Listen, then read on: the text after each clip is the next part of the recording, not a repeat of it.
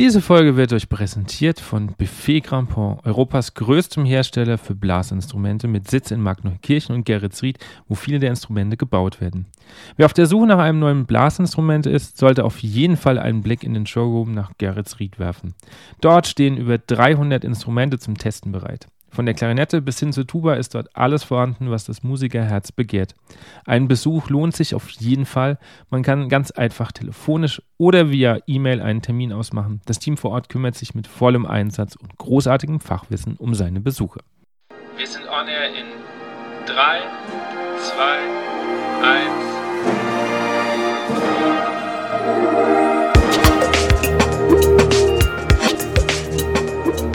Herzlich willkommen bei On Air, dem Blasmusik-Podcast. Mein Name ist Andi Schreck und ich treffe mich mit Dirigenten, Komponisten, Musikern und Querdenkern aus der Welt der Blasmusik. Wir sprechen über Ansichten, neue Ideen, das Leben und natürlich Musik. Mein heutiger Gast hat Trompete bei Professor Wolfgang Guckenberger studiert. Daneben gab es noch Studien in Barocktrompete und Lehramt mit dem Schwerpunkt Jazz und Popularmusik. Nicht nur, dass sie diese alle mit Bestnote abgelegt hat, schreibt sie noch Arrangements und Eigenkompositionen. Hat ein eigenes Duo-Projekt, ist seit 2018 Lehrbeauftragte an der Staatlichen Hochschule für Musik in Drossingen, ist weltweit als Gastdozentin unterwegs und weil das noch nicht genug zu tun ist, ist sie seit 2014 Mitglied des renommierten Münchner Blechbläser-Ensembles Harmonic Brass. Ich freue mich, dass sie in ihrem vollen Terminkalender noch einen Platz gefunden hat und darf sie recht herzlich begrüßen, Elisabeth Fessler. Hallo. Hallo. Elisabeth, was war das letzte Stück, was du dir bewusst angehört hast, bevor wir jetzt dieses Interview machen? Mm, bewusst angehört. Naja, im, im Hintergrund lief heute relativ viel Klassikradio, von dem her waren da mehrere Stücke dabei. Aber bewusst gehört auf jeden Fall heute Morgen. Das war die ähm, Arabesque von Debussy. Und das war ganz ah. witzig, weil die kam in der Orchesterfassung. Ähm, und ich habe es eben auf dem Klavier auch in meiner Abschlussprüfung von meinem Lehramtsstudium gespielt. Deshalb fand ich das ganz schön, das mal wieder zu hören. Ja, genau. Das war auf jeden Fall das letzte Stück, das ich bewusst gehört habe. Ansonsten sind natürlich viele weitere Lieder noch im Laufe des Tages gelaufen. Okay. Rat mal, was bei mir gerade auch tatsächlich auf dem Klavier liegt. Debussy Arabesque. Ja, tatsächlich, ja. Ja, Ach, wirklich. Super. Ja, das ist aber echt ein wunderschönes Stück. Also wirklich, ja. ich habe das so gern gespielt, auch damals auf dem Klavier. Und ähm, ja, deshalb, das war sehr schön, als ich das heute Morgen gehört habe und meinen Kaffee dazu getrunken habe. Das glaube ich. Wie hat es bei dir angefangen oder wie bist du zur Trompete überhaupt gekommen? Ja, angefangen, also mit der, sage ich jetzt mal, musikalischen Grundausbildung, hat es erstmal mit der Blockflöte und dann habe ich auch erstmal Klavier noch gelernt. Mm, und dann gab es bei mir im Ort, ähm, aufgewachsen in Wolpertswende in der Nähe von Ravensburg, ähm, gab es eine Instrumentenvorstellung ähm, vom, vom dortigen Blasorchester aus.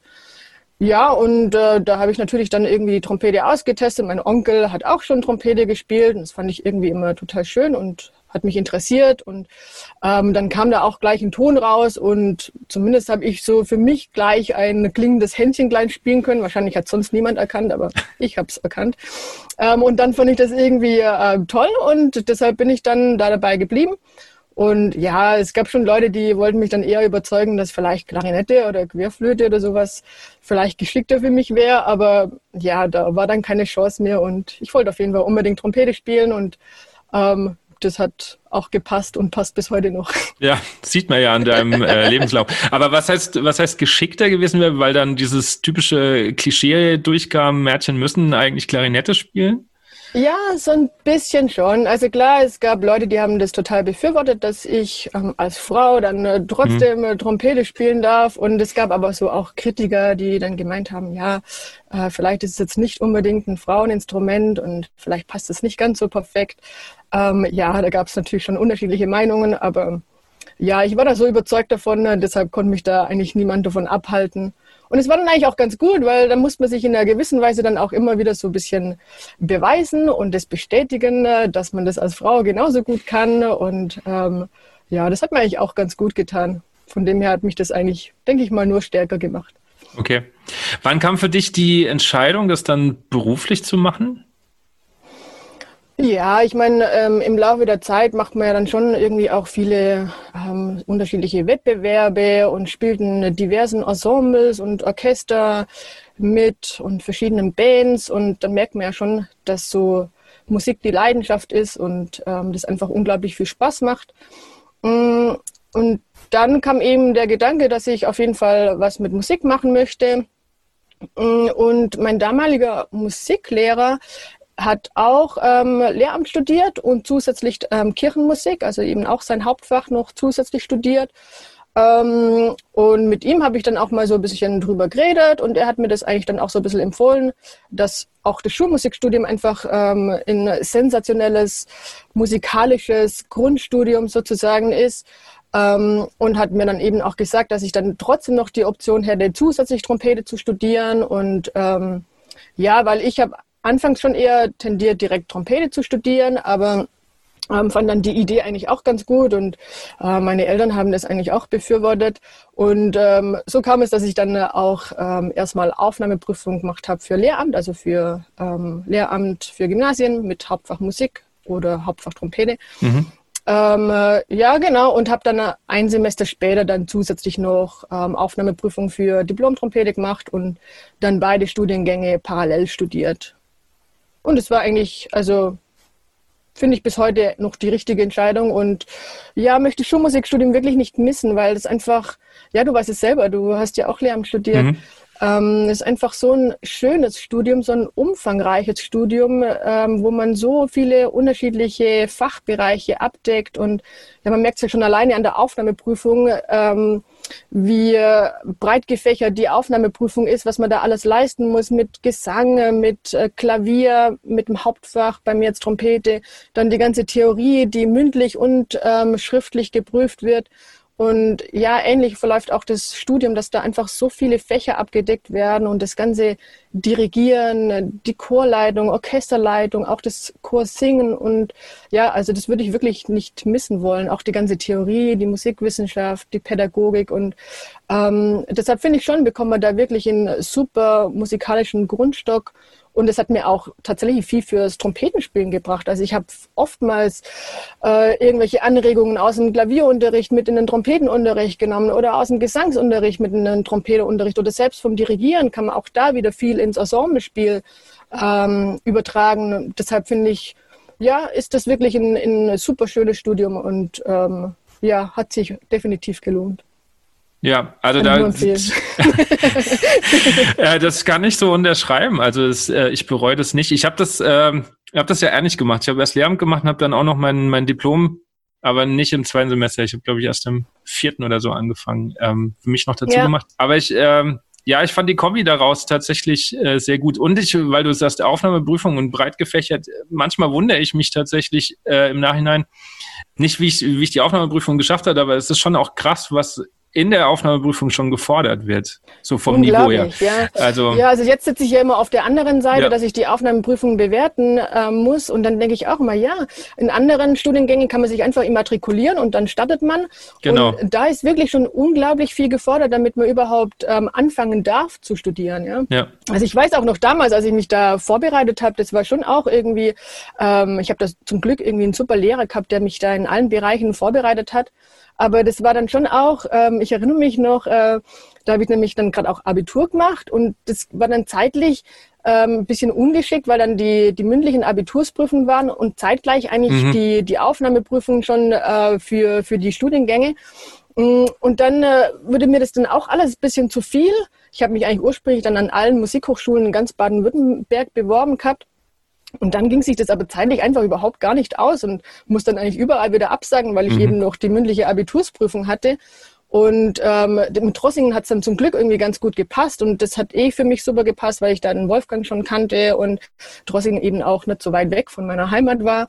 Ähm, und dann habe ich gesagt, gut, ähm, die Aufnahmeprüfung mache ich auf jeden Fall, dann bekommen wir auch mal so ein erstes Gespür dafür, äh, wie eben diese Aufnahmeprüfung läuft. Und dann hat es glücklicherweise auch ähm, super gepasst. Aber ja, ich erinnere mich schon, das war damals schon auch irgendwie ein, ein gewissen Stress, dass man das alles gebacken mhm. bekommt, was man da für die Aufnahmeprüfung vorbereiten muss. Und ja, ja also gerade auch in Theorie, da muss man ja wirklich irgendwie auch ein Choral dann ausharmonisieren und äh, das muss dann schon geübt sein, damit man das dann wirklich auch ordentlich besteht, ja. Ja, auf jeden Fall. Also wenn ich mich nur auf den Musikunterricht der Schule äh, verlassen hätte, wäre das halt gnadenlos Baden gegangen. Ich habe zeitgleich Gott sei Dank über den Blasmusikverband noch eine Dirigentenausbildung gemacht.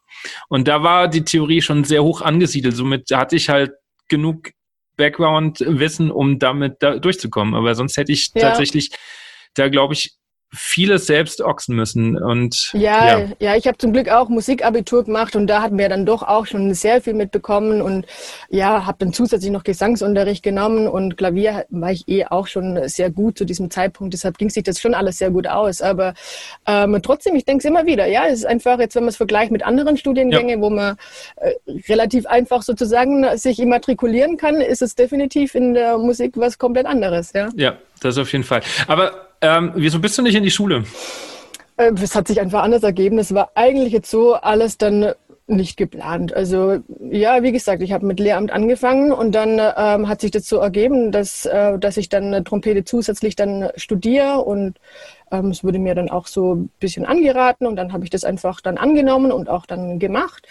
Mm, und dann macht man natürlich dann auch Probespiele mhm. ähm, und naja, es war vielleicht schon auch tatsächlich ganz geschickt, dass ich immer so ähm, wusste, dass ich dieses Lehramt noch habe. Dann denke ich mal, hatte ich nie ganz so den, den Druck, dass irgendwie das alles funktionieren muss und konnte da gegebenenfalls mit einer gewissen äh, Leichtigkeit dann auch immer an die Probespiele rangehen. Und äh, letztendlich war das erste Probespiel, das war für eine Praktikantenstelle dann, es war irgendwann so im fünften Semester muss es gewesen sein, ähm, ja, bei den Göttinger Symphoniker. Ich dachte eigentlich nie im Leben, dass ich da jetzt irgendwie äh, was reißen werde. Mhm. Und es war, ja, war ein brutal langes Probespiel. Ich erinnere mich noch. Das waren dann, glaube letztendlich fünf Runden. Und dann habe ich das gewonnen. Ich so, ah, okay, ja, schön, also wunderbar. Ich konnte es überhaupt gar nicht realisieren. Und ähm, ja, da hat das überhaupt nicht geplant, dass ich da jetzt irgendwie dann in Göttingen sein werde. Und äh, aber gut, habe mich natürlich tierisch gefreut. Mm, und dann war aber am nächsten Tag war dann äh, noch in Stuttgart das Probespiel und erst dachte ich eigentlich, dass ich das jetzt dann auch gar nicht mache, weil ähm, ja, hab, war da ja glücklich dann mit der, mit der Stelle schon in Göttingen. Aber dachte dann doch, naja, irgendwie Stuttgart wäre doch noch ein bisschen geschickter, weil es natürlich auch näher zu Drossingen ist und dann kriege ich das vielleicht noch geschickter koordiniert mit, mit, mit meinen Studiengängen. Ähm, und dann habe ich tatsächlich einen Tag später dann direkt dann Stuttgart gewonnen bei den Stuttgarter Philharmonikern. Und das war natürlich schon irgendwie dann äh, super. Und dann dachte ich schon, ja, ja, okay, ähm, ja, man kann natürlich schon mal Glück haben, aber das war jetzt doch sehr viel Glück. Dann äh, muss man ja vielleicht auch doch ein bisschen was drauf haben. und ähm, das war dann wirklich auch ein super Jahr. Also hat sehr viel Spaß gemacht, ähm, mit den Kollegen zu spielen. Und dann eben äh, für die nächste Saison habe ich dann noch das Probespiel bei, den, ähm, bei der Württembergischen Philharmonie in Reutlingen gewonnen. Und das hat eben auch super gepasst, weil ich dann einfach immer so parallel auch noch so ein bisschen weiter studieren konnte und da meine Abschlüsse machen konnte. Ähm, naja, und dann kam eben die Anfrage von Harmonic Brass, zunächst für eine Aushilfstätigkeit. Ähm, Im Juli war das dann, im Juli 2014 muss es ja, genau, Juli 2014 war das dann. Ähm, da habe ich dann für einen Monat sozusagen bei Harmonic Brass ausgeholfen, weil äh, mein Vorgänger ähm, ja eine Pause gebraucht hatte. Ähm, und dann hat es einfach irgendwie super gepasst und es hat mir ehrlich gesagt auch schon sehr viel Spaß gemacht. Also das Ensemblespiel hat mir persönlich auch noch mal viel mehr Spaß gemacht, als im Orchester zu spielen. Ähm, und da habe ich so richtig gemerkt, ja gut, das ist wirklich das, was ich machen möchte und das kann mir einfach super vorstellen. Ähm, und dann hat sich das auch so ergeben, dass mein Vorgänger dann nicht mehr zurückgekommen ist und dann wurde mir die Stelle angeboten und ja, seitdem bin ich bei Harmonic Brass und nach wie vor sehr glücklich. Also das war jetzt nicht alles so geplant, sondern vieles hat sich tatsächlich einfach auch irgendwie äh, so ergeben, ja. Mhm. Aber ich habe trotzdem auch ähm, das Studium fertig studiert und ähm, ich finde es nach wie vor sehr gut zu wissen, äh, dass man das hat und ähm, ja, von dem her man wird sehen, aber ich denke jetzt mal aktuell, dass das so alles passt. Ja. Bleiben wir doch gleich mal ein bisschen bei, bei Harmonic Brass. Vielleicht für, ich weiß nicht, ob alle Hörer wissen, wer Harmonic Brass ist. Ähm, wer es nicht weiß, Schande über euch. sollte man, sollte man kennen. Aber kannst du ganz kurz ein bisschen darlegen für, für die Hörer, die es ähm, nicht wissen? Ja, Harmonic Brass ist ein Blechbläser-Quintett. Äh, wir spielen ungefähr 120 Konzerte im Jahr. Es ist quasi ein Fulltime-Job. Wir alle machen nichts anderes. Also wir spielen nur Ensemble, haben unterschiedliche Programme. Da ist eigentlich immer ein Programm dabei mit Orgel. Dann haben wir ein Programm zusammen mit einer Jazzband, mit Quattro Nuevo und dann eben unterschiedliche Programme, die wir als Quintett spielen, äh, teilweise rein klassisch orientiert, aber dann auch immer ein Programm, wo auch viel Schau dabei ist, wo auch ähm, dementsprechend ein Bühnenbild dabei ist und das immer irgendwie so einen roten Faden hat. Ähm, immer auch mit einer sehr schönen Moderation oder auch einer sehr witzigen Moderation.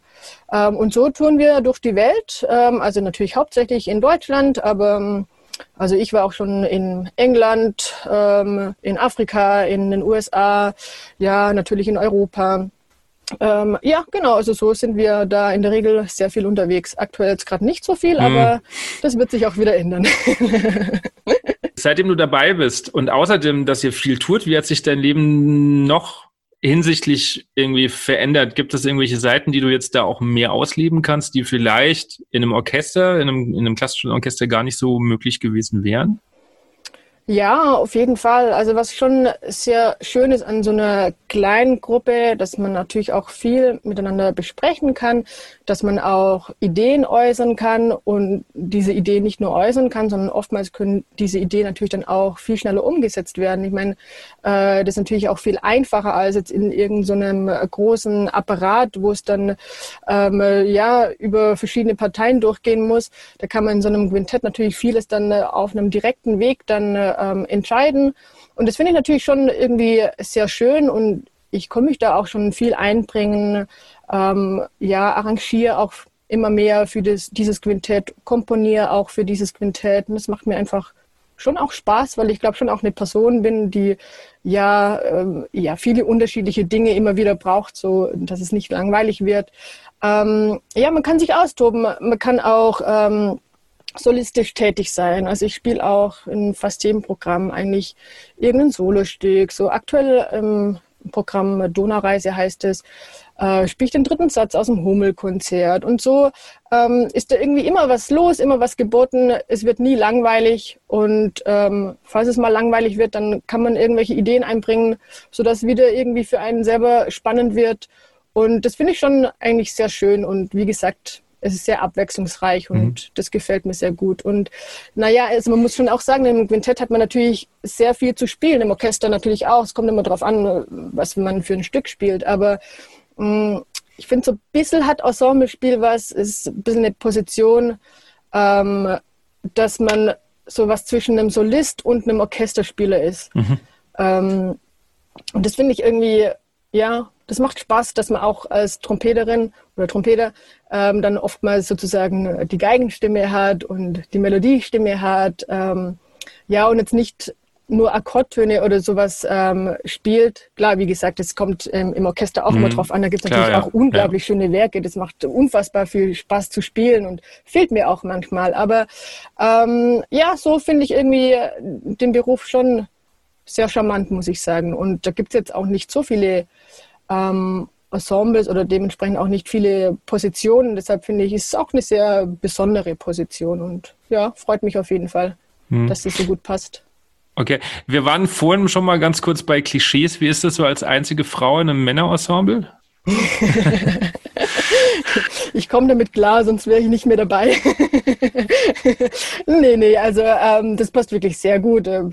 Ich werde einfach genau gleich behandelt wie alle anderen auch. Und ähm, ja, das hat einfach von Anfang an irgendwie super gepasst. Da gibt es überhaupt gar nichts. Also mhm. es wird auf mich aufgepasst, aber ich habe da jetzt auch irgendwie keine Sonderstellung, sondern äh, einfach ganz normal. Ja. Und ist auch gut so.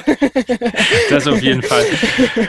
Ihr seid ja viel unterwegs. Wie hält man sich auf so eine Tour fit? Also ich bewundere das immer wieder, ähm, wenn Künstler so, so viel unterwegs sind. Ähm, das ist ja auch körperlich einfach auch anstrengend. Heute hier, morgen da und dann Fahrerei, dann einspielen, Bühne, lange Abende und so. Das, äh, was ist so dein Rezept, um dann da auch wirklich jeden, jeden Abend, wenn es gilt, dann da zu sein? Ja, was schon gut ist bei Harmonic Brass, ähm, dass man schon schaut, dass man immer rechtzeitig vor Ort ist, so dass da wirklich kein Stress aufkommt, so ähm, dass man dann genug Zeit hat, sich auf das Konzert vorzubereiten, so dass man dann auch wirklich genug Zeit hat, um sich immer einzuspielen. Und das ist mir auch sehr wichtig und das brauche ich auch. Und das aber dann auch immer noch eine, eine Zeit zwischen Einspielen und dem Konzert dann letztendlich ist, wo man dann auch nochmal gemütlich was essen kann oder nochmal entspannen kann. Ähm, und das tut auf jeden Fall sehr gut. Und wenn es lange Touren sind, also jetzt gerade normalerweise die Weihnachtstour, letztes Jahr haben wir im Dezember, ich glaube, also 17 Konzerte am Stück gespielt, insgesamt glaube 20 Konzerte. Und da ist natürlich dann irgendwann schon auch wichtig, dass man schaut, dass man so viel Schlaf wie möglich abbekommt. Da bin ich zum Glück sehr talentiert. Also ich kann, äh, wenn jemand schnipst, dann kann ich ähm, schlafen, also überall. Und Echt? das hilft okay. natürlich sehr, ja. das hilft wirklich sehr. Also dass ich dann auch irgendwie die Zeit im Tubus sehr gut nutzen kann, um mich zu erholen, um zu entspannen und eben auch zu schlafen. Ähm, und eben bei längeren Touren versuche ich dann schon auch, dass, dass es dann abends dann jetzt nicht jeden Abend zu lang wird, sondern dass man da irgendwie so auf die Schlafzeit dann kommt.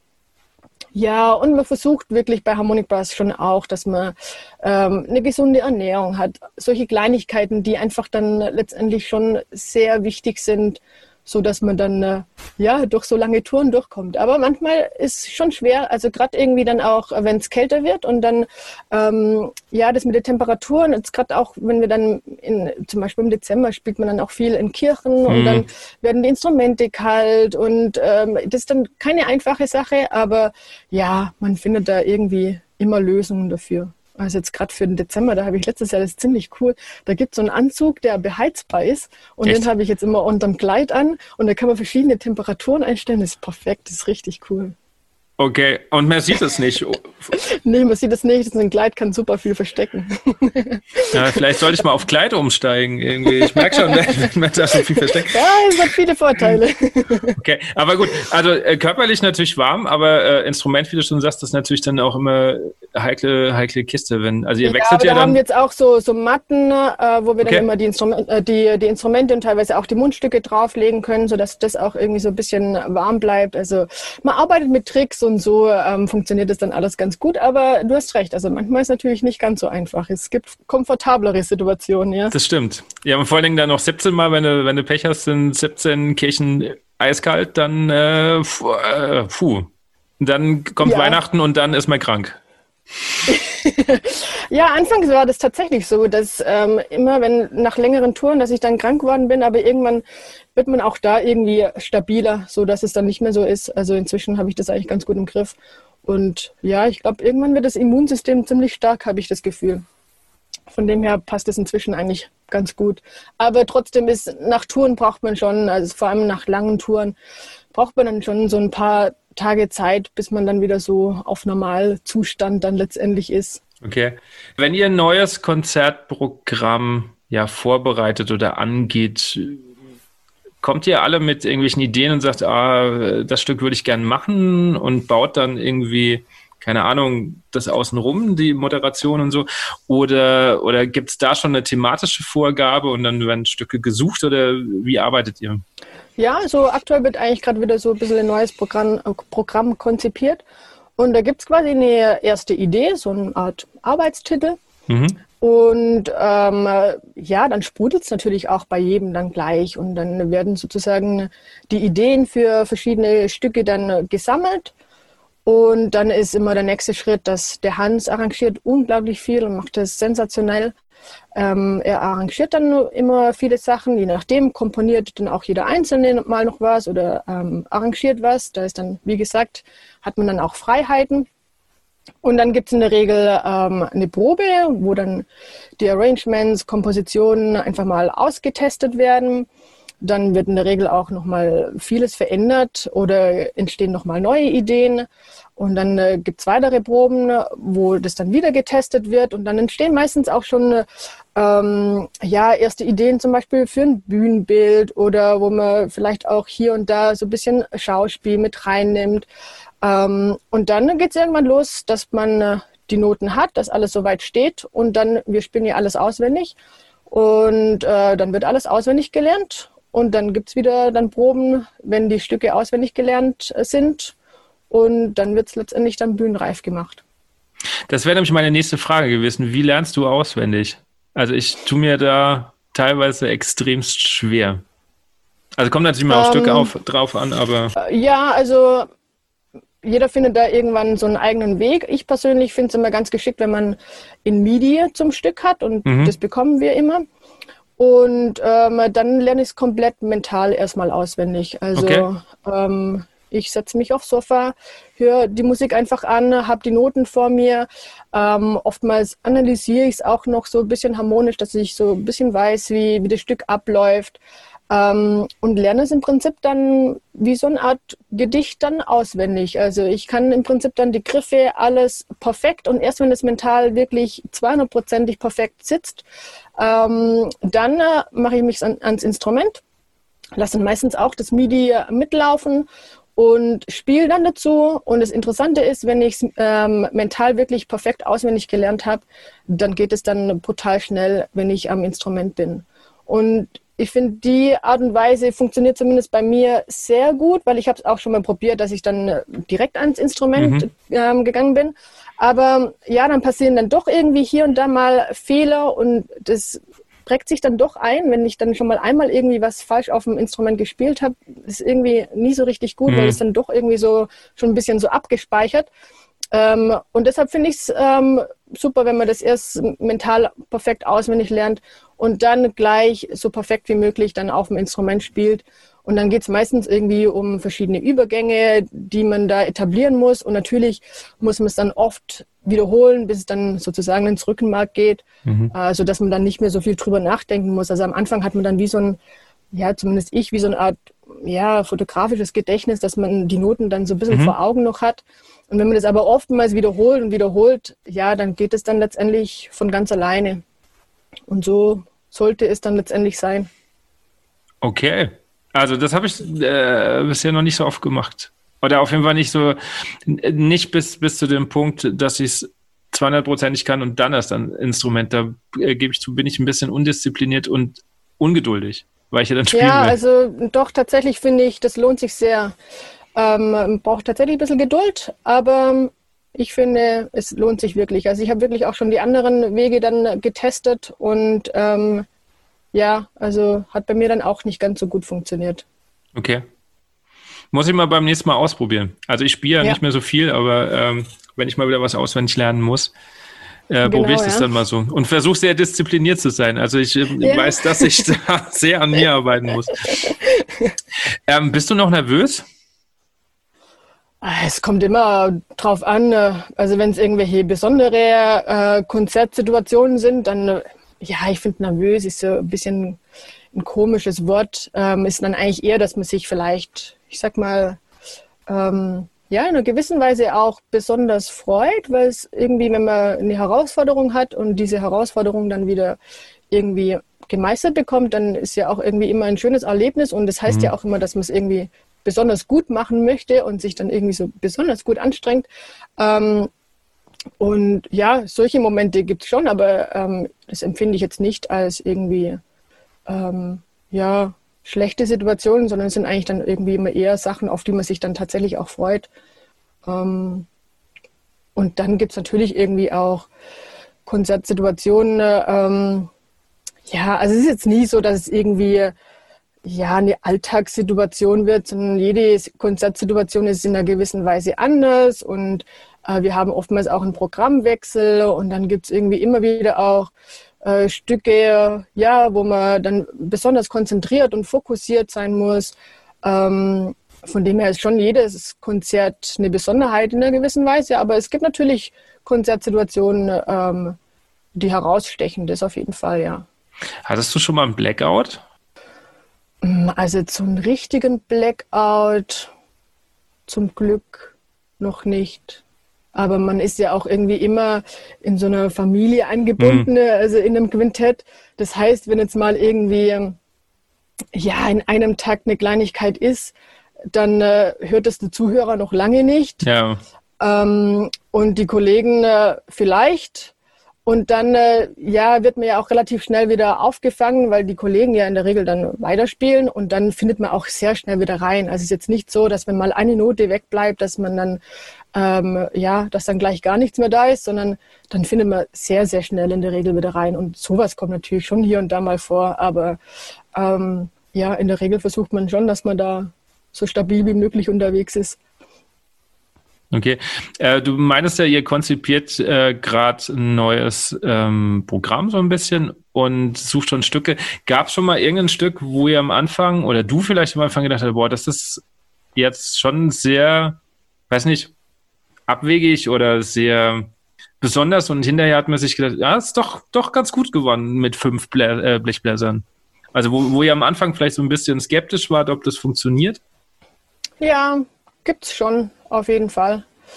Ähm, ja, das war jetzt ähm, ja in einem Konzertprogramm vor einigen Jahren haben wir quasi äh, My Fair Lady gespielt. Mhm. Ähm, und da dachte ich schon, naja, okay, da bin ich jetzt mal gespannt, wie das dann so funktioniert. Aber das war sensationell, das war ein Programm in Konzert. Ähm, ja, und das hat echt super funktioniert. Also zum Beispiel, das war auf jeden Fall ein Stück, da war ich am Anfang schon skeptisch, aber ähm, es geht dann doch oftmals sehr viel. Oder auch, ähm, was eigentlich auch super ist, das Arrangement ähm, Bolero mhm. von Maurice Ravel, wo man ja schon auch irgendwie so immer das riesige Orchester ähm, im Kopf hat und dann schon denkt, naja, irgendwie so mit fünf Mann, das kann ja eigentlich fast gar nicht funktionieren. Aber das Arrangement ist einfach auch gigantisch und funktioniert super. Also das mhm. ist immer wieder erstaunlich. Aber also das macht der Hans wirklich auch sensationell. Er hat da schon so viel Erfahrung und die Arrangements sind einfach schon auch so konzipiert, dass sie für uns fünf geschrieben sind. Dass es jetzt nicht für irgendein Ensemble geschrieben ist, sondern speziell für uns fünf. Und der Hans weiß natürlich auch ganz genau, was jeder ähm, und jede kann und äh, besonders gut kann und schreibt es dann auch einfach dann da dafür. Und das hört man, glaube ich, in einer gewissen Weise auch. Ähm, ja, von dem her, das passt immer schon ganz gut. Ja.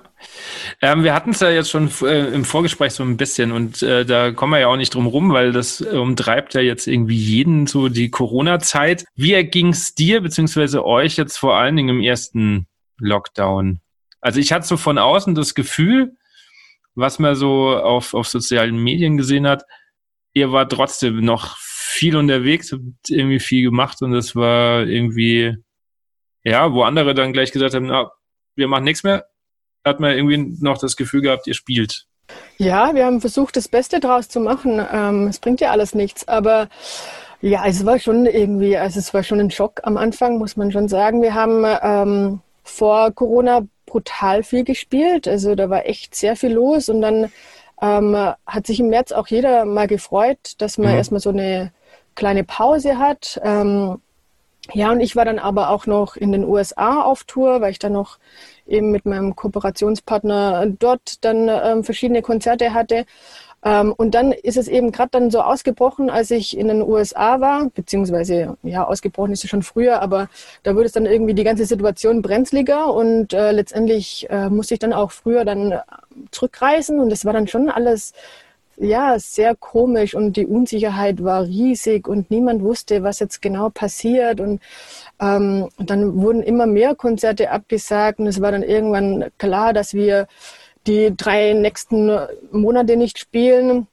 Und dann war im Juli ist eigentlich immer, ja, es waren Riesenfestivals dann eben auch, die abgesagt wurden. Ja, und im Juli ähm, ist immer so ein riesiges Sommercamp mit, so ein Brasscamp mit über 250 Blechbläser. Und dann äh, war klar, dass auch das abgesagt werden muss. Ähm, und dann ging das irgendwann bis Ende Oktober, dass eigentlich alle Konzerte letztendlich bis Ende Oktober dann gecancelt wurden. Im Oktober hatten wir eigentlich noch eine USA-Tour geplant. Die wurde natürlich dann auch abgesagt. Und das war dann schon erstmal so, äh, okay, also irgendwie äh, das ist jetzt schon eine mhm. lange Zeit. Und dann äh, haben wir uns einfach mal getroffen. Das war am Anfang auch nicht so einfach, weil unser Posaunist aus Österreich kommt und dann waren die Grenzen noch geschlossen. Dann konnte man sich nicht mal zum Proben treffen, aber das hat sich dann, ja, das war dann im Juni rum, als dann alles ein bisschen entspannter wurde. Und dann konnte man sich treffen und es war einfach irgendwie dann super schön, dass man mal einfach nur mal wieder miteinander musizieren konnte und äh, sich sehen konnte und miteinander ja live reden konnte, nicht nur ähm, immer halt ja über verschiedene Meetings. Ähm, und dann hat man verschiedene Ideen ausgetauscht und ähm, dann war es eigentlich schon klar, dass vor allem draußen die Situation entspannter ist als indoor. Und dann haben wir gesagt, gut, ich meine, wir sind ja flexibel. Ähm, ja, wir brauchen ja auch keine Mikrofone. Ähm, wir können auch irgendwie das Programm so konzipieren, äh, dass wir relativ schnell auf- und abbauen können, so dass auch wenn irgendwie, ja, wenn es kurz vorher noch regnen könnte, würde, dann, äh, ja, könnte man das trotzdem so gestalten, dass man relativ fix dann bereit wäre, um ein Konzert zu spielen. Oder auch von den Locations her, ähm, ja, da flexibel ist.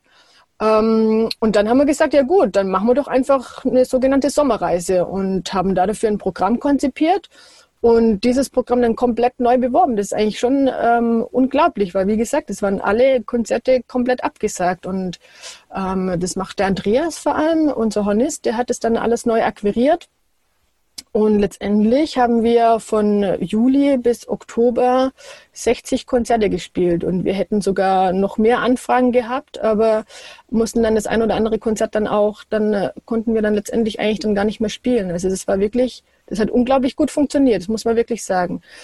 Ähm, klar, es war trotzdem auch da dann immer ähm, Teilnehmer beschränkt und konnten nicht so viele Zuhörer oftmals da sein und deshalb war es auch notwendig, dass man sozusagen ähm, auch ein bisschen mehr spielt. Aber ähm, das hat letztendlich auf jeden Fall, zumindest für die Situation, echt super funktioniert, muss man schon sagen, ja.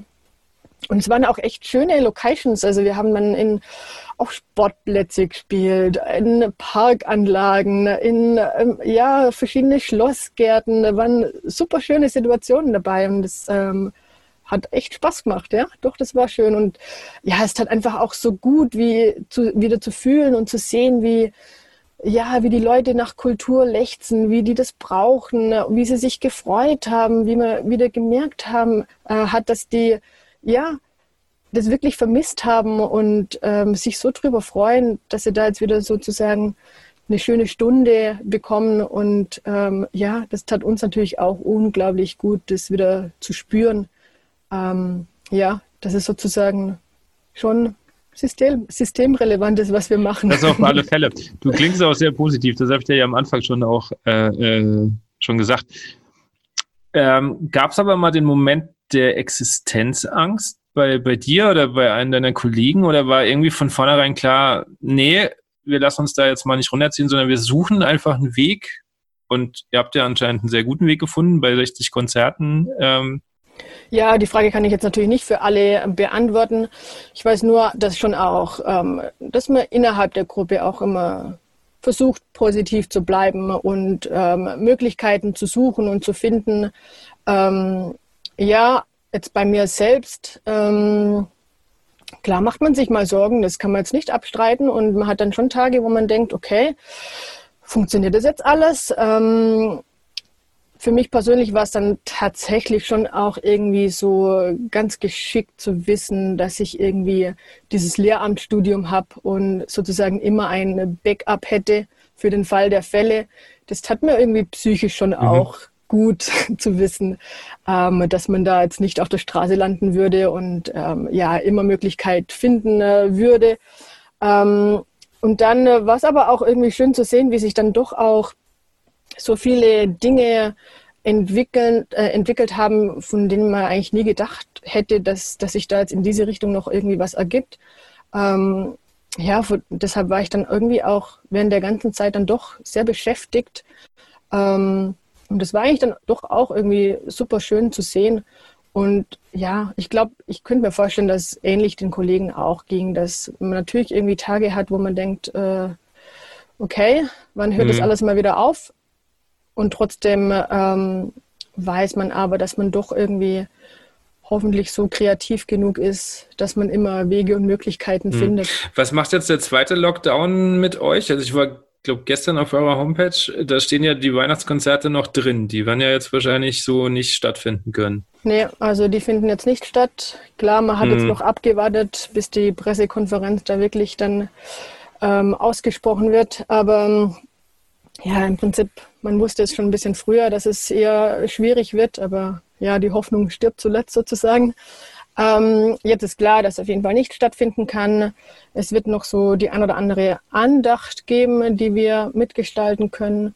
Aber im Prinzip mhm. wird nicht stattfinden und ja, es muss gecancelt werden. Also ähm, ich persönlich finde tatsächlich, dass der zweite Lockdown noch eine größere Belastung ist als der erste Lockdown, weil man irgendwie gedacht hat, na ja, jetzt hat man es geschafft, jetzt der erste Lockdown ist vorbei und jetzt jetzt geht's aufwärts und jetzt wird schon wieder alles und ähm, jetzt ist irgendwie dasselbe nochmal. Man denkt, oh nee, also jetzt reicht's irgendwie. Man hat mhm. keine Energie mehr und man möchte jetzt einfach irgendwie zurück zur Normalität und es ist ja schwierig, die Energie aufzubringen, dass man da einfach dann nochmal so ähm, gut drüber kommt. Und ja, also da hoffe ich jetzt schon schwer, dass jetzt da mal auch von der Regierung das ordentlich entschädigt wird, weil ansonsten äh, fände ich es schon tatsächlich unverschämt, muss ich schon sagen, weil ähm, da ging jetzt hm. bisher nicht allzu viel. Das muss man ja. schon auch dazu sagen. Also meine Wahrnehmung, meine Hoffnung oder ähm, ähm, mein Gedanke dazu ist, also ich hoffe das auch, aber irgendwie glaube ich gerade noch nicht so dran dass das, also ohne jetzt negativ zu wirken, aber ich habe ich hab, hab ja auch noch ganz viele freischaffende äh, Musiker als Freunde, auch, kom auch ein Komponist, der weiß ja gar nicht teilweise, ähm, also da ist ja nichts mehr jetzt irgendwie zu machen. Und GEMA-Einnahmen von dem Jahr ist ja, ja jetzt, ja. kann man sich ja auch ausrechnen, was da reinkommt. Ja, voll. Also und, und, das ist einfach nicht ganz fair. Also wie gesagt, da können wir eigentlich von, von Glück reden, dass auch ähm, nicht alle in der GBR sind, sondern eben auch ähm, ja viele von uns angestellt sind bei der GBR und da da kommen natürlich dann auch dementsprechend die Hilfen. Aber genauso müsste es einfach auch die Hilfen ja. für die Freischaffenden geben und ähm, ja, also doch, ich hoffe schon schwer, dass das jetzt dementsprechend. Ja, hoffen tue ich das auch. Ähm, kommt.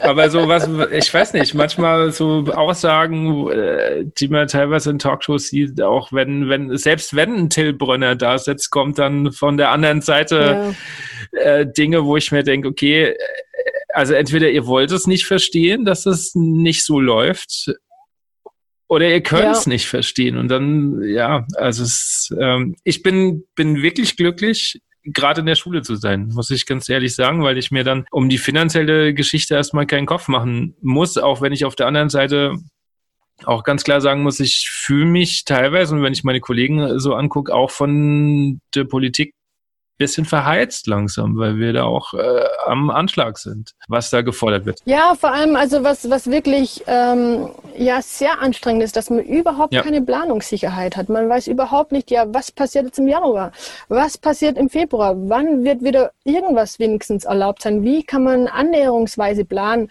So, das fehlt eben komplett. Und ich meine, man muss ja auch bedenken, dass eigentlich seit März ist es unglaublich schwierig, mhm. überhaupt Akquise zu betreiben. Also wir können vom Glück reden, dass es jetzt mit der Sommerreise so gut funktioniert hat, aber ich meine, der Sommer ist jetzt halt nun mal nicht das ganze Jahr vorhanden. Ähm, und ja, natürlich, die Veranstalter sind auch verunsichert und sagen, na ja, irgendwie für 21 kann man auch noch nicht so richtig planen und ähm, das macht es natürlich ähm, super schwierig. Mhm. Habt ihr schon mal über ähm, Streaming-Konzert nachgedacht oder ist das für euch kein Thema?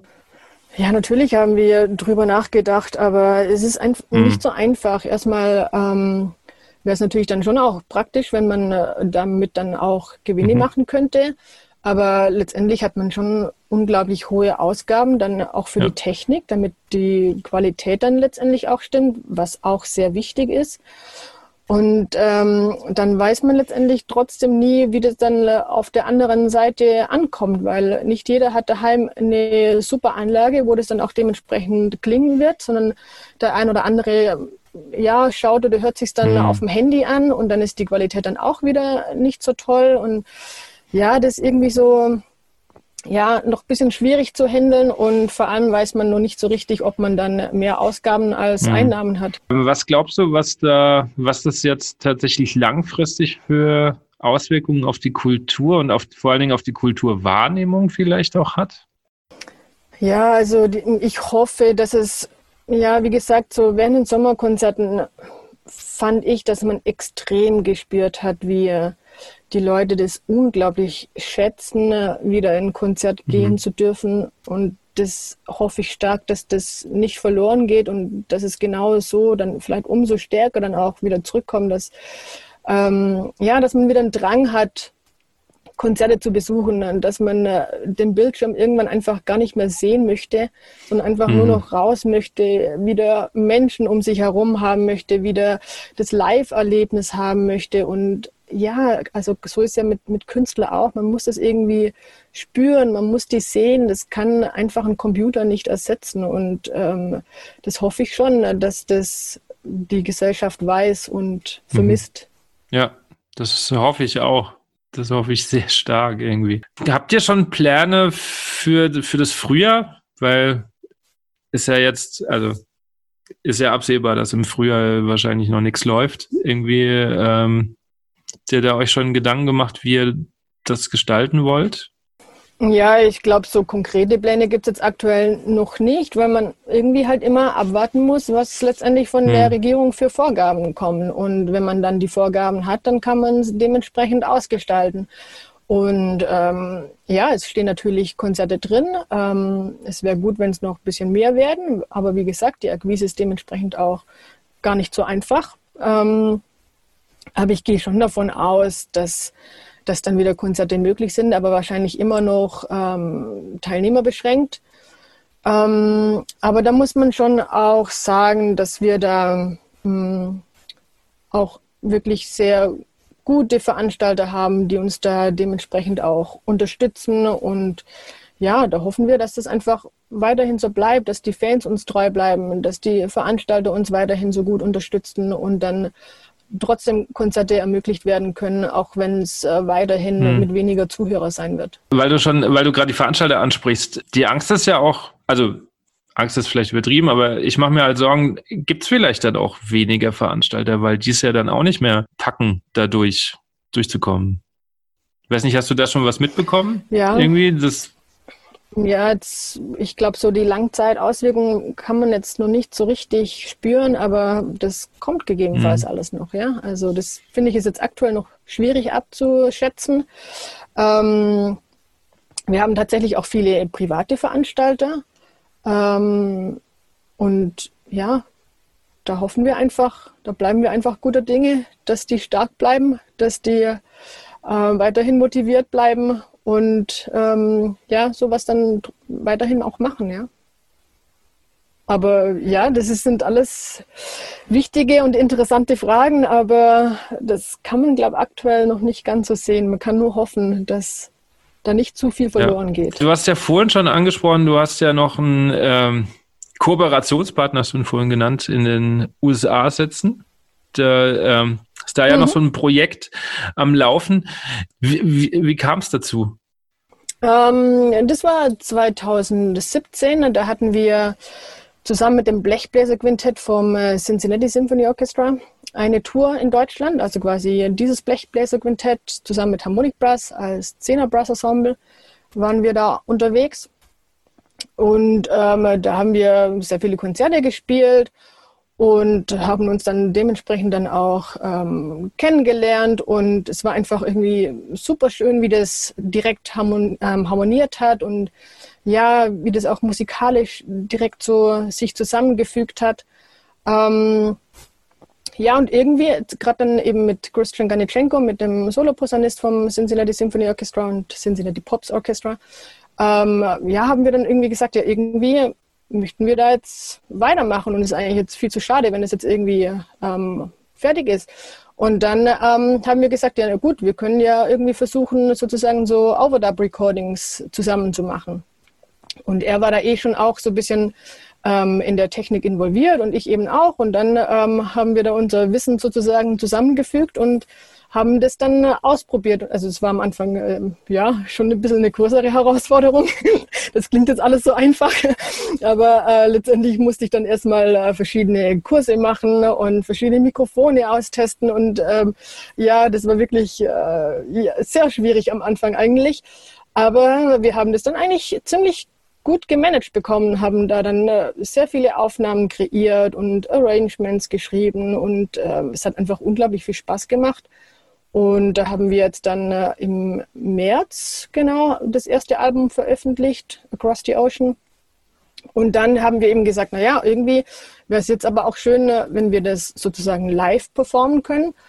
Und da sind wir dann auf die Loop Station gekommen, dass wir sozusagen so Overdub Recordings live auf der Bühne mit Hilfe der Loop Station machen können.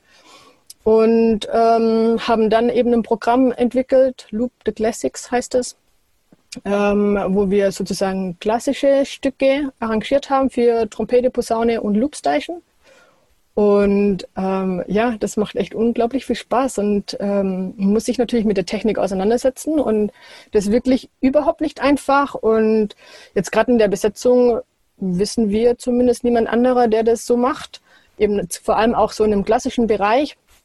Und demzufolge haben wir auch die, die Stücke alle selber arrangiert und man muss ja auch die Loopstation ganz genau ähm, kennen und wissen, was man für Einstellungen machen können und welche Stücke dann auf welche Art und Weise dann funktionieren könnten. Also das ist wirklich eine, eine riesen Herausforderung. Ähm, aber das ist, finden wir, echt richtig cool geworden. Wir haben dann auch ähm, selber Stücke dafür komponiert und eben waren dann äh, gerade jetzt im März dann eigentlich auf Tour in den USA und es kam auch wirklich super an, hat unglaublich viel Spaß gemacht und ja, da wird sich zeigen, was sich da jetzt irgendwie dann auch in Zukunft noch draus entwickeln wird.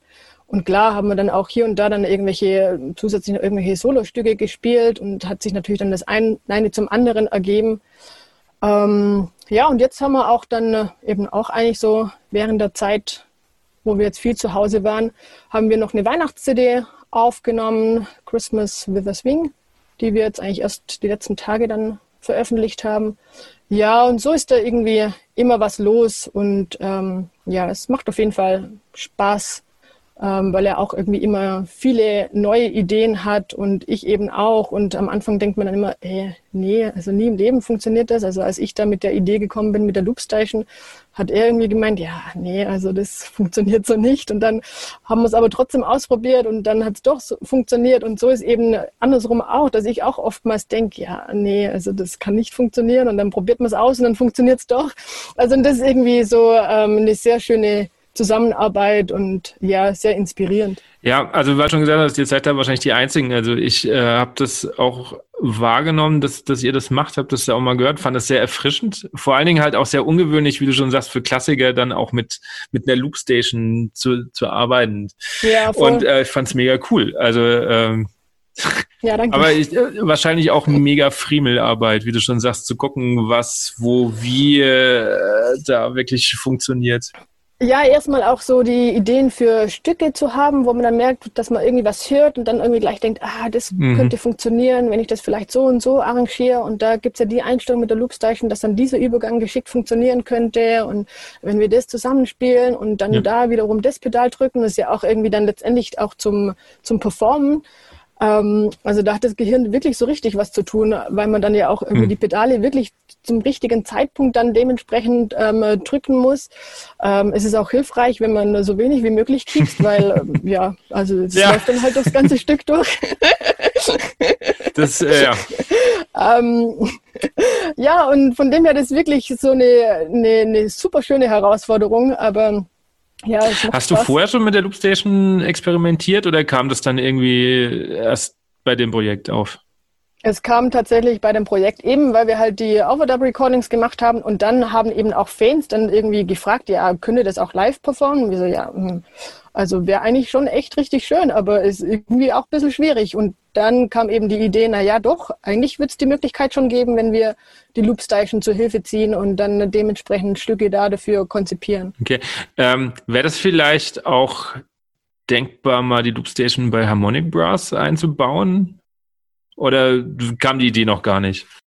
Ja, doch, hier und da kam die Idee schon auch mal. Es wird sich zeigen, was sich noch alles daraus entwickelt. Okay. Also ich werde auf jeden Fall äh, vor Weihnachten noch, ich habe es leider die Woche noch nicht geschafft, mal in das Weihnachtsalbum reinhören. Habe es äh, gelesen. Du bist ja sehr aktiv in den äh, sozialen Medien, da verpasst man das ja auch nicht. sehr gut. Ist das, glaubst du, dass das heutzutage ein sehr, sehr wichtiger äh, Bestandteil ist, soziale Medien? Auch, auch für so ein klassisches ähm, Ensemble wie ihr? Ich finde, man muss immer sehen, dass es kostenlose Werbung mhm. ist. Und wo gibt es heutzutage schon noch was umsonst? Und dafür finde ich es schon super. Ja. Manchmal ist es auch anstrengend, wenn man das irgendwie immer mhm. pflegen muss. Ähm, und das gehört einfach irgendwie dazu. Aber wie gesagt, es ist einfach auch ähm, eine Werbung. Man kann sich dort präsentieren. Ähm, man kann einfach irgendwie zeigen, was sich entwickelt. Ähm, und dafür finde ich es schon, schon sehr hilfreich, ja. Und schon auch eben auch für die klassische Branche wichtig. Ja. Ja. Hast du das Gefühl, dass sowas ähm, wie Marketing, Social Media auch im Studium mehr Raum einnehmen sollte, gerade in der heutigen Zeit? Ja, ist sehr unterschiedlich. Also es gibt natürlich auch Studenten, äh, die wissen da noch viel, hm. viel mehr als ich, weil die da schon ganz anders dann auch damit aufgewachsen sind. Ähm, und es gibt auch Studenten, die wollen sich überhaupt gar nicht damit befassen. Ähm, also es kommt immer so ein bisschen drauf an. Ähm, ja, letztendlich gibt es viele unterschiedliche Marketingstrategien und äh, wahrscheinlich muss da auch jeder irgendwie so die richtige Strategie für sich selbst finden. Und deshalb, ich weiß jetzt nicht, ob es da irgendwie so einen Weg gibt und das ist dann der richtige. Ähm, und gerade mit den äh, sozialen Medien, das verändert sich ja auch alles irgendwie immer so schnell. Also äh, ich glaube, da muss man dann schon auch selber irgendwie den, den Wille haben, dass man das mitmacht oder eben auch nicht, mitmacht, nicht mitmacht. Also ich kann da schon auch beide mhm. Seiten verstehen, weil ähm, in einer gewissen Weise ist schon auch anstrengend, dass man da ja immer wieder dabei bleiben muss und ähm, ja immer wieder auch wissen muss, was wieder für Veränderungen gibt und aber trotzdem äh, denke ich, dass sich's lohnt. Ja, TikTok machst du aber noch nicht. Nee. Gut. So weit bin ich jetzt noch nicht. Es ist ein Medium, das sich mir einfach nicht erschließt. Ich lasse mir das immer mal wieder von, von Schülern erklären. Aber ich ver verstehe es einfach nicht. Aber gut. Das, äh, nee, ich auch nicht. Ja, 15 Sekunden Videos, keine Ahnung. Dann könnt ihr ja Overdub 15 Sekunden Challenges machen oder so. Keine Ahnung. Das ist eine sehr kurze Werbung. Äh, ja. Die Jugend von heute. Äh, Aber anscheinend wird ja die Aufmerksamkeitsspanne immer kürzer, also von dem her. Äh, ja, und das macht mir sehr, äh, sehr viel Angst, wenn ich da manche Schüler ähm, beobachte, was die Aufmerksamkeitsspanne betrifft. Wenn ich jetzt meinen Unterricht immer in 15 Sekunden Häppchen planen müsste, dann äh, wird es schwierig. Ja, ja. Also sei froh, dass du vielleicht doch nicht in die Schule bist. Ja, ich beklag mich nicht. Ja.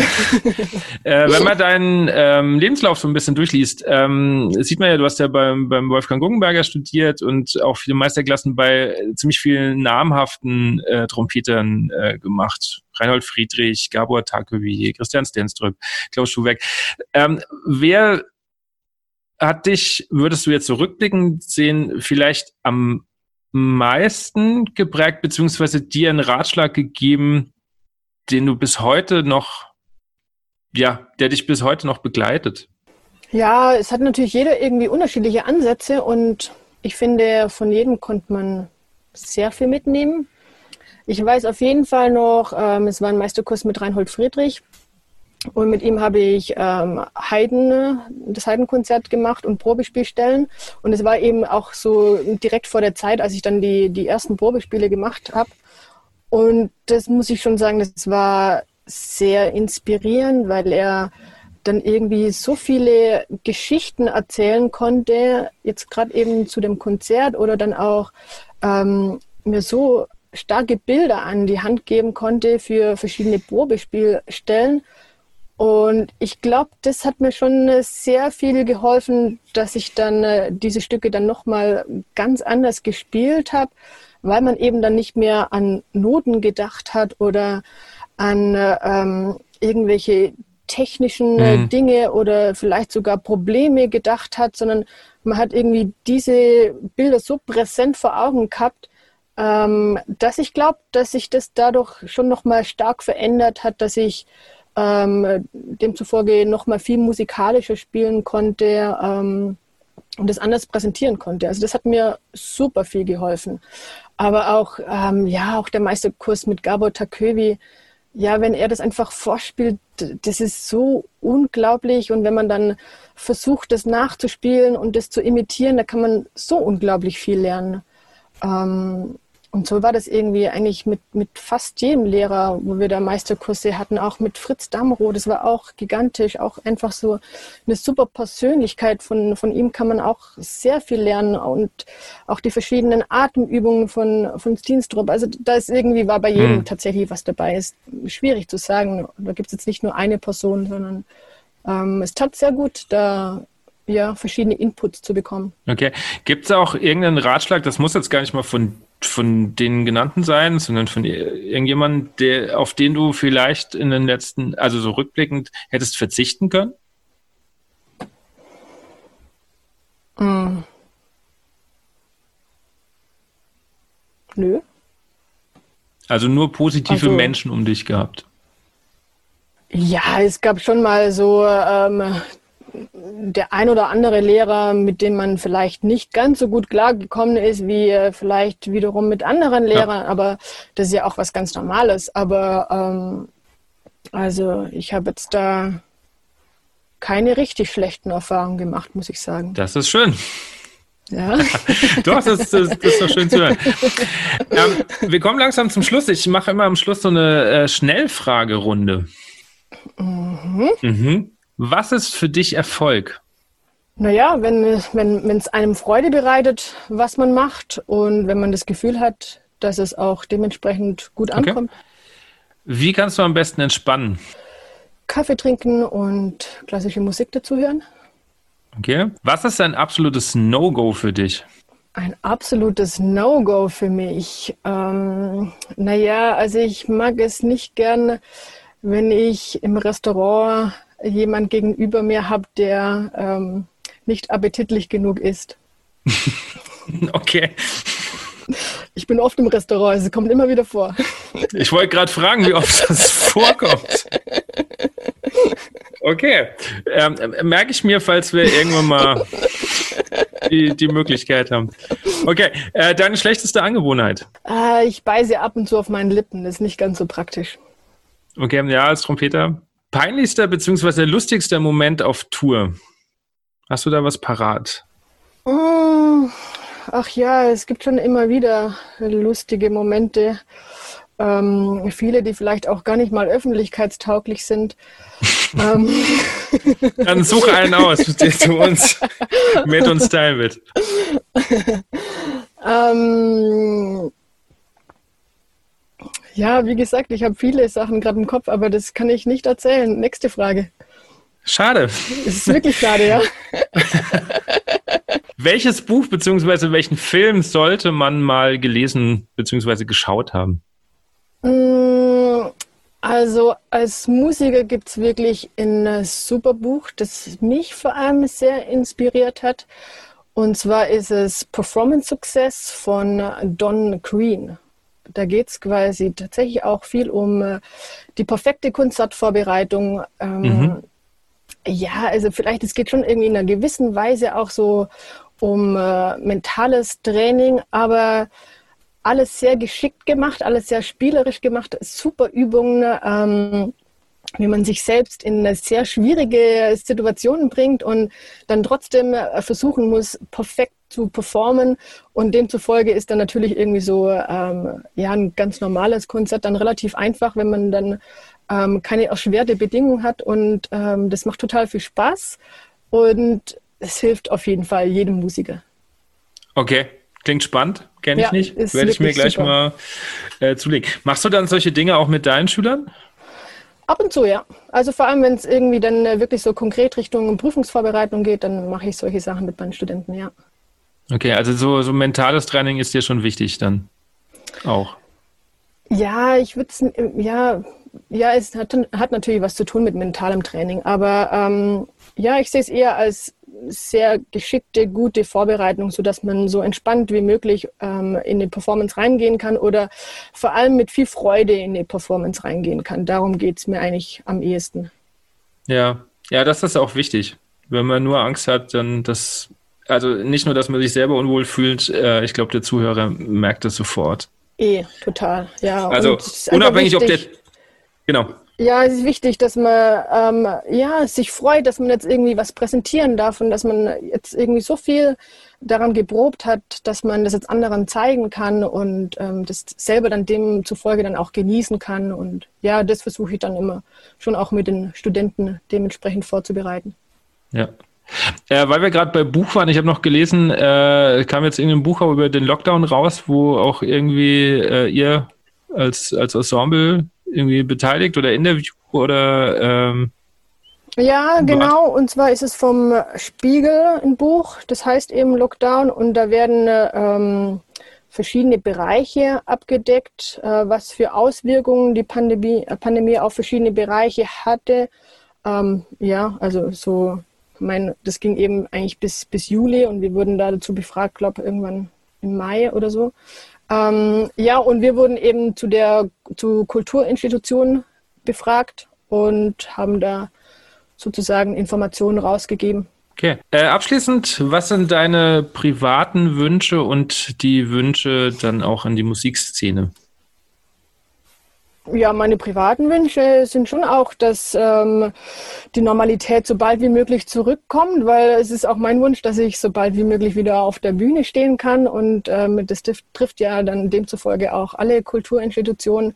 Ähm, ja, ich glaube, das hofft einfach jeder, dass so langsam ja. die Normalität zurückkommt, weil ja, wie gesagt, man hat langsam nicht mehr die Energie dazu. Das stimmt. Also ich merke das ganz, ganz viel jetzt auch in meinem Umfeld oder auch an mir selbst. Irgendwann ist jetzt wirklich mal so die Luft Haus. Also ja, ja schwierig alles. Naja, also das auf jeden Fall. Ich sag vielen, vielen Dank, dass du dir die Zeit genommen hast ähm, in deinem reichen, reichen Terminkalender. Ihr wart ja jetzt auch erst im Studio, habe ich gesehen. Also ja, äh, ja also schön, schön, sehr schön. Schön, dass wir einen Termin gefunden haben. Vielen, vielen Dank dafür. Danke auch. Das war die 19. Folge und vielen, vielen Dank an Elisabeth Fessler, dass sie sich so viel Zeit genommen hat. Wer jetzt sagt, Harmonic Brass interessiert mich und ich habe vorher noch gar nicht so viel davon gehört, für den habe ich noch eine Kleinigkeit und möchte gleichzeitig nochmal auf meinen Instagram-Account Andi Schreck unterstrich aufmerksam machen, denn da gibt es jetzt ein kleines Gewinnspiel. Ihr könnt nämlich eine CD von Harmonic Brass gewinnen. Außerdem werde ich jeden Montag jetzt die Buchtipps meiner Gäste veröffentlichen, so dass ihr das im Überblick habt, denn da kamen jetzt schon einige Anfragen, die darum gebeten haben und dem komme ich natürlich sehr gerne nach. Wir steuern auf die 20. Folge zu. Wahnsinn, das hätte ich vor einem Jahr gar nicht gedacht, dass ich irgendwie 20 Folgen machen darf mit so viel Interesse hinten dran und freue mich sehr, sehr darüber. Und die 10er Folgen sollen die Thekengesprächsfolgen sein. Da habe ich mich mit drei lieben Kollegen getroffen und wir hatten da auch äh, sehr viel Spaß dabei und haben uns ein kleines Spiel ausgedacht, beziehungsweise es war eigentlich ein Vorschlag von einem der Hörer, aber wir sind ihm gerne nachgekommen und haben was für den guten Zweck gespendet. Wer mir schon auf Instagram folgt hat, wird es schon gesehen haben. Lasst euch überraschen, das ist mit Sicherheit ein ganz interessantes Thema, mit dem ich vorher gar nicht so gerechnet habe. Aber äh, wir haben da viel diskutiert und drüber gesprochen. Und ansonsten denkt dran, den Podcast zu abonnieren, mich zu bewerten auf Apple Podcasts, gerne auch eine Review dalassen. Oder wenn ihr Vorschläge für Gäste, für Themen habt oder für Verbesserungen oder sonstige Dinge mir schreiben wollt, dann könnt ihr das gerne tun unter info at andischreck.de. Ansonsten wünsche ich euch bis dahin eine gute Zeit.